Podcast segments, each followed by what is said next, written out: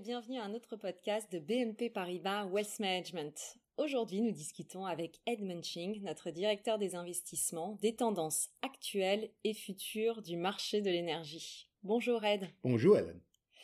Ed, au moment où nous enregistrons ce podcast, le baril de Brent est autour de 100 dollars et les prix du gaz ont également atteint des niveaux records.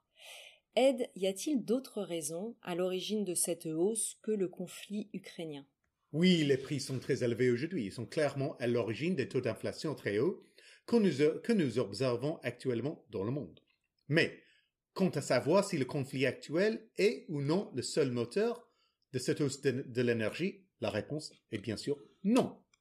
Il y contribue, oui, mais les prix du pétrole et du gaz avaient déjà augmenté bien avant le début du conflit. Cette tendance à la hausse des prix d'énergie dure donc depuis plusieurs mois. Elle est due au fait que la demande a augmenté à l'échelle mondiale, d'une part à cause de la vigueur de l'économie mondiale et du déconfinement incitant à voyager davantage, d'une part, d'autre part, la capacité des pays producteurs de pétrole comme l'OPEP+, à, à fournir davantage de pétrole a été relativement limitée. Elle revient toujours sur une question d'offre et de demande.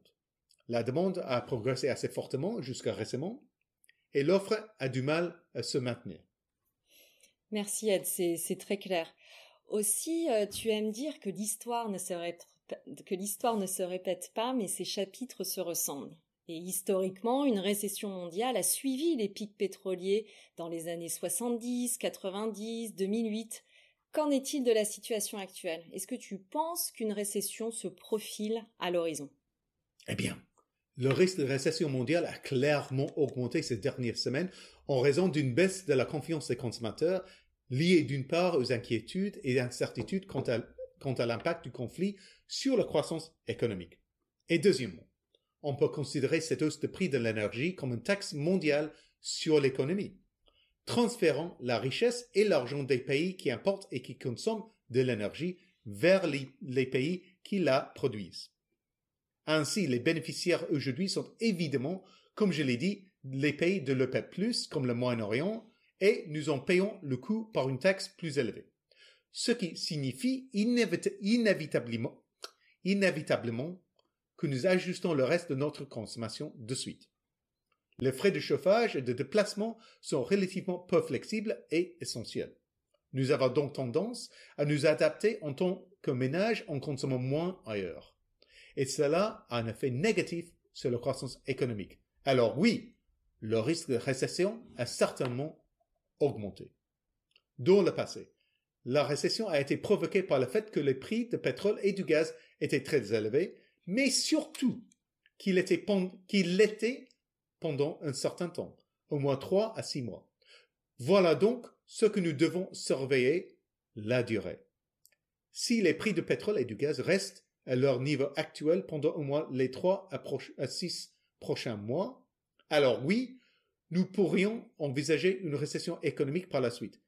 Mais c'est pas, c'est toujours pas notre scénario central aujourd'hui. Ed, à ce jour, les, sanctions économiques à l'encontre de la Russie ne concernent pas l'énergie, c'est-à-dire le pétrole, le gaz, le charbon ou encore le bois. Si cela arrivait, que la Russie n'exporte plus ses matières premières, quel serait alors l'impact sur l'Europe et sur les États-Unis. L'impact serait extrêmement fort, notamment pour l'Europe, car cela pourrait causer une pénurie massive de gaz naturel. L'impact est donc beaucoup plus important sur l'Europe que sur les autres économies. Car les États-Unis, rappelez-vous, sont aujourd'hui le, plus grand producteur de pétrole au monde. Ils sont, ils sont donc largement autosuffisants, alors qu'en Europe, nous ne sommes certainement pas, surtout en termes de gaz. Nous sommes devenus excessivement dépendants stratégiquement des importations relativement bon marché de gaz en provenance de la Russie, qui ne sont pas certainement pas bon marché aujourd'hui, qui l'ont été par le passé. Et je pense que nous avons sous-investi en Europe dans notre propre infrastructure de production de l'énergie. Oui, nous passons aux énergies renouvelables, mais il est clair que la transition n'a pas assez, n'a pas été assez rapide. Et je pense que nous avons aggravé ce problème en essayant d'éliminer progressivement dans de nombreux pays une production d'électricité nucléaire, ce qui nous a rendu encore plus dépendants du gaz pour produire d'électricité. Justement, parlons à présent du gaz naturel. Tu disais plutôt qu'un arrêt de l'approvisionnement en gaz naturel en provenance de Russie causerait une pénurie massive en Europe. Peux-tu nous en dire plus? Si l'on prend des pays occidentaux comme l'Allemagne ou l'Autriche ou même certains pays d'Europe centrale comme la Pologne, la grande majorité de leur approvisionnement en gaz provient directement de la Russie. Il serait très difficile pour eux de remplacer cela parce qu'il n'y a tout simplement pas assez d'approvisionnement non plus via du gaz naturel liquéfié en provenance des États-Unis, du Qatar ou de n'importe où ailleurs. Il n'y a tout simplement pas d'offre disponible. Il n'y a pas de réseau de transport en place pour le faire à l'échelle nécessaire pour ce pays. Cependant, gardons à l'esprit que, d'un point de vue saisonnier, notre demande, de gaz, notre demande de gaz en Europe va baisser simplement parce que le climat s'améliore. Nous sortons de l'hiver, nous entrons au printemps et les, températures augmentent. Notre demande, notre demande de chauffage baisse donc et la majeure partie de la demande de gaz provient en fait du chauffage. Ainsi, une partie de cette demande de gaz devrait baisser et cela devrait commencer à atténuer les pressions, mais à court terme. Nous ne pouvons certainement pas nous passer complètement du gaz russe et c'est précisément la raison pour laquelle l'Europe n'a pas imposé des sanctions sur les importations de gaz et de pétrole en provenance de Russie. Car nous sommes, sommes aujourd'hui aussi dépendants qu'ils le sont. Ils doivent exporter ce que dont nous avons absolument besoin pour importer à long terme. Et le long terme le long terme, là, bah, du coup, ça, quand on parle de, enfin, quand on pense au long terme, on pense à la transition énergétique de l'Europe et puis aux objectifs euh, qui ont été fixés avant le début du conflit. Penses-tu que les pays européens vont avoir du mal à atteindre ces objectifs étant donné la situation actuelle?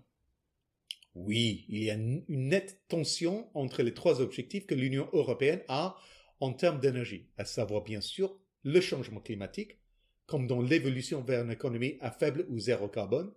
Deuxièmement, le coût, le maintien des coûts économiques à un niveau abordable pour les entreprises et les ménages. Et troisièmement, la sécurité. Cette idée d'indépendance énergétique au sein de l'Union européenne. Or, il est clair que le troisième point a été oublié en faveur des deux premiers points. Aujourd'hui, le, troisième point est devenu tellement plus important. Il existe un risque que l'un des autres, que l'un des deux autres cède. Soit cela va nous coûter beaucoup d'argent pour mettre en place les infrastructures énergétiques nécessaires, soit nous allons devoir faire des compromis sur nos objectifs à faible ou zéro carbone. Je pense que c'est quand même un risque. Mais, personnellement, je pense que nous allons probablement faire au moins autant de compromis sur le coût. Nous devrons accepter le fait que les coûts d'énergie en général seront plus élevés plus longtemps en Europe en raison de la nécessité d'investir dans cette production d'énergie alternative et dans les infrastructures futures. En termes d'investissement euh, dans le secteur de l'énergie, est-ce que tu peux nous donner à, nos auditeurs trois idées de long terme? Oui, bien sûr. Il y en a beaucoup. Je pense que si nous examinons tout d'abord les États-Unis, il y a certainement deux domaines que j'aime.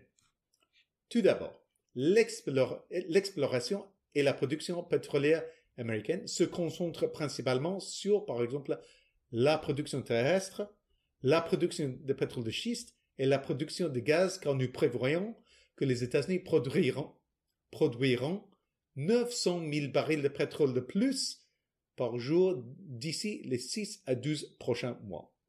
Ainsi, vous allez voir beaucoup plus de production et encore beaucoup de rentabilité compte tenu des prix élevés de WTI aux États-Unis, au Texas occidental, qui sont toujours proches de 100 dollars le baril. C'est extrêmement rentable étant donné que le seuil de rentabilité pour ces, producteurs de schiste peuvent être aussi bas aujourd'hui que 50 dollars le baril. Une fois que l'on considère les revenus qu'ils peuvent également générer à partir du gaz de schiste qu'ils ont tendance à produire en même temps. Deuxièmement, les pipelines d'infrastructure énergétique américains qui transportent ce pétrole et ce gaz depuis le Texas vers les ports pour être expédiés comme par exemple le gaz naturel liquéfié ou les exportations de brut. Ces sociétés sont des sociétés cotées en bourse MLP que vous pouvez acheter sous la forme de fonds ou d'ETF. En Europe, je dirais qu'un domaine qui me plaît vraiment, c'est celui des infrastructures d'énergie renouvelable. Parce que, une fois de plus, non seulement la production d'énergie renouvelable, mais surtout son stockage, parce que nous aurons encore besoin d'électricité lorsque le vent ne soufflera pas et que le soleil ne brillera pas. Nous avons donc besoin de, solutions telles que les batteries industrielles à grande échelle ou d'autres formes de stockage d'électricité, par exemple via des barrages hydroélectriques, où vous pompez l'eau de la colline en utilisant l'électricité excédentaire lorsque vous l'avez, et quand vous en, avez besoin, vous permettez, vous permettez à l'eau d'actionner les turbines pour produire de l'électricité, pour produire de l'électricité utilisant ainsi l'eau comme une énorme batterie naturelle. Ces types de fonds d'infrastructures d'énergie renouvelable existent, peuvent être investis en fonds ou en ETF et offrent généralement un rendement d'environ 5 voire 6% parfois.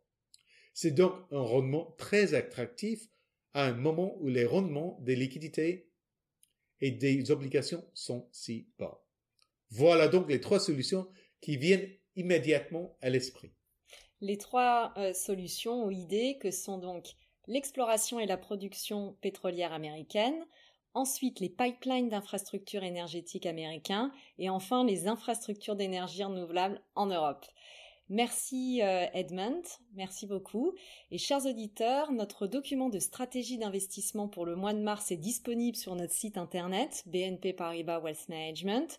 Contactez votre banquier privé pour plus d'informations sur les opportunités d'investissement.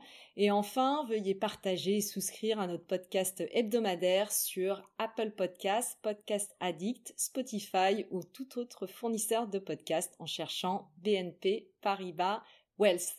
Merci et à bientôt.